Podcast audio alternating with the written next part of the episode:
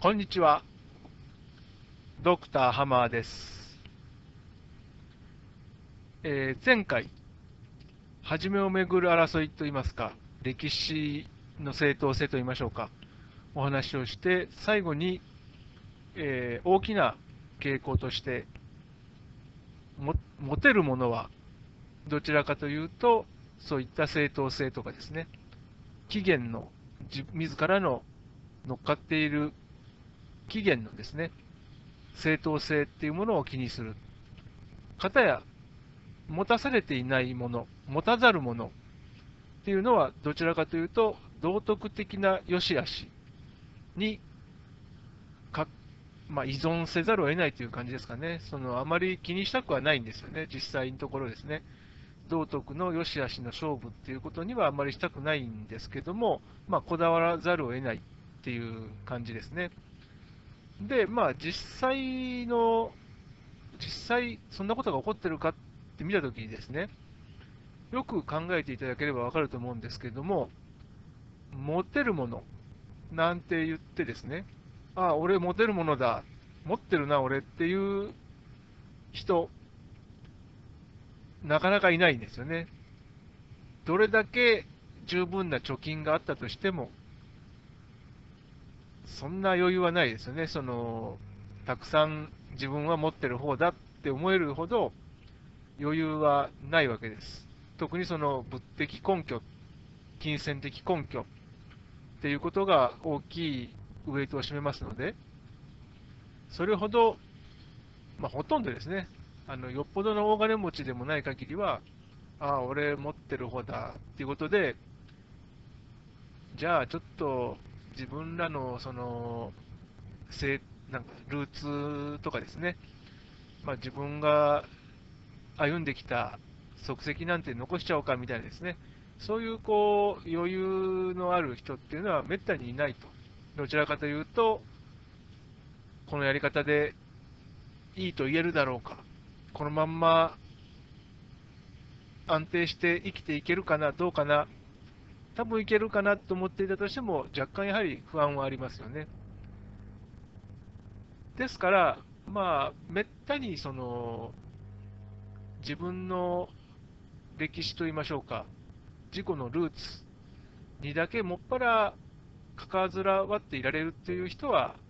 少ないんですけれども、ただ、傾向としてですね、あんまり道徳的な良し悪しっていうんですかね、そういうものに頼りたくないっていうのは、なんとなく現れますね、その豊かな方、より豊かである人たちであればあるほど、まあ、どちらかというと、その合理的にそうなっている。できれば科学的根拠なんかですね、基づいて、今自分はこの位置にいますっていうようなことを言いたがる、そういうまあけ若干のその傾向ですけれどもね、そういうあのどちらかというと、あまり道徳的に自分は正しいんだみたいな、まあ、それだけに頼るっていうことはしたくない、そういうことをあの言い始めると、基本的には、まあ、解決、なんていうんでしょうね、その決着がつかないっていうんですかね、きりがないって言いますか、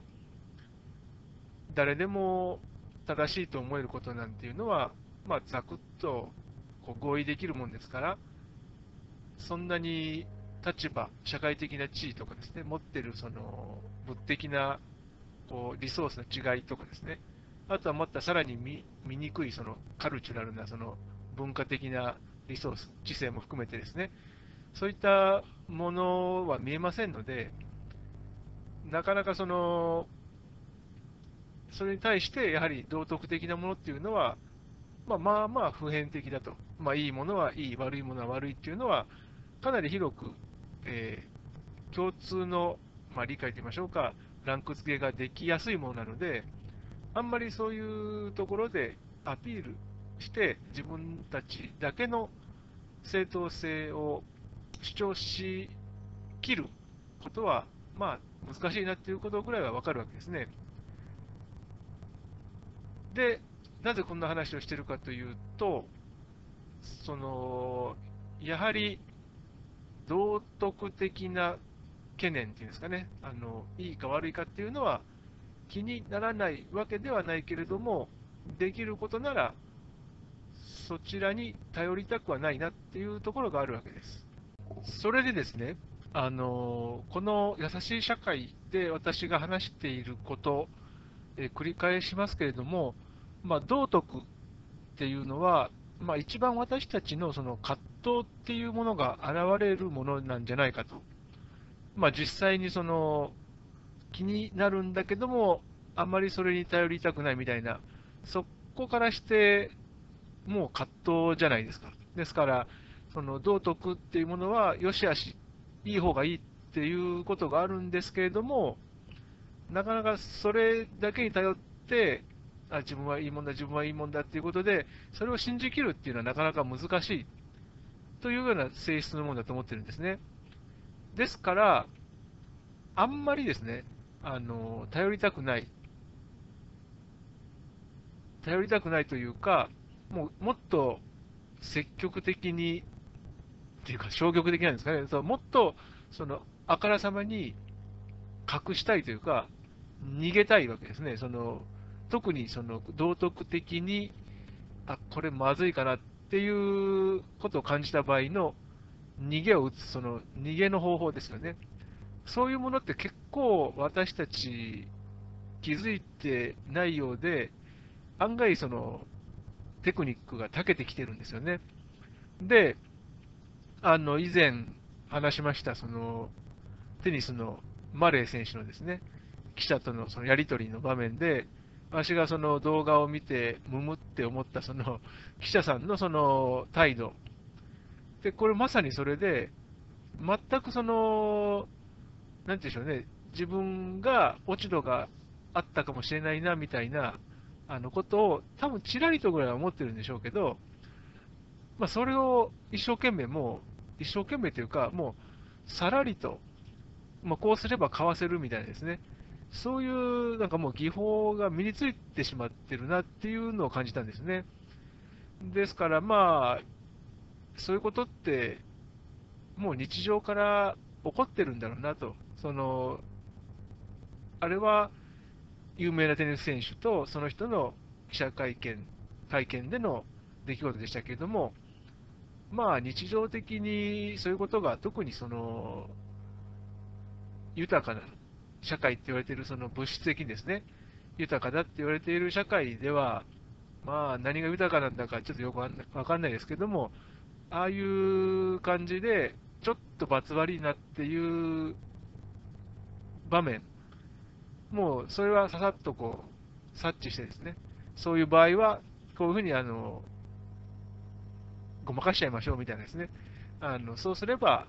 全然自分の対面は守れますからみたいですね、そういうあのテクっていうのはすごい長けてきてるのかなっていう感じ、私、印象を受けてるんですよね。で、まあ、そういう感じでですね、ただ、その道徳的なことっていうのは、えー、再三これも申している通りですね、その人その人の、その時々の、よりその直接的な思いとか感情とかですね、そういうものが凝縮されたところにあると思うので、全くこうごまかしばっかりでですね、その無視してしまう、ないことにしてしまうっていうのはどうかなっていうことを考えているんですよ。まあ、それでですね、本当であれば、ストレートに言えば、自分のそういった気持ちですとか、実際どういう行動に出やすいのかとかいうですね、そういう傾向っていうものを自分自身で理解できるようになってほしいっていうのがあるんですけども、まあ、そういう言い方じゃ、ほぼ無理だろうと。いやいや、そんなのもう自分たちできてますよみたいなですね、そういう感じになりやすいので、自分自身のことを振り返りましょうなんて言ったところで、まあ、何ら変わらないんだろうなっていう、ほぼ私は諦めてまして、まあ、それでどうすんだっていうので、先日来話し始めてます、乗り移り憑依ですね。これを、このイメージを使えないかなと。で、それってその自分がですね、ありとあらゆる、まあ、想像上のキャラクターに乗り移れる、演じきることができるっていうことをあまり言いますとですね、おいおい、それじゃあ、本当の自分とかごまかせちゃうんじゃないのみたいな、そういう逆に、そんなことあまり乗り移りとかですね、言っちゃったら逆に道徳的にどうよっていう懸念がですね、出てくるような気がするかと思うんですけども、私はあのその辺は全く逆で、いくら、あこれ、いや、僕、今、山田君の真似してただけなだけなんですよみたいなことを言ったところで、外形的にはドクターハマ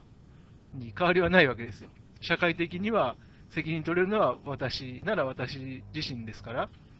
受けなければいけない罰は私が受けなければなりませんし、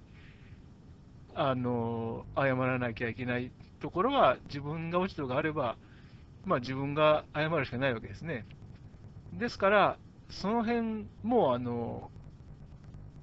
逆に割り切れるんじゃないのかなと、割り切れるというか、その覚悟っていうんですかね、まあ、どういうふうに自分が内心思っていようが、外形的に見えるもので判断されざるを得ないよっていうですね、まあ、そういうその割り切りっていうんですかね、覚悟っていうものが出てこないかと。ですから、まあ、出てこなかったとしても、結局は事実関係、よく分析してみれば分かる通りですね。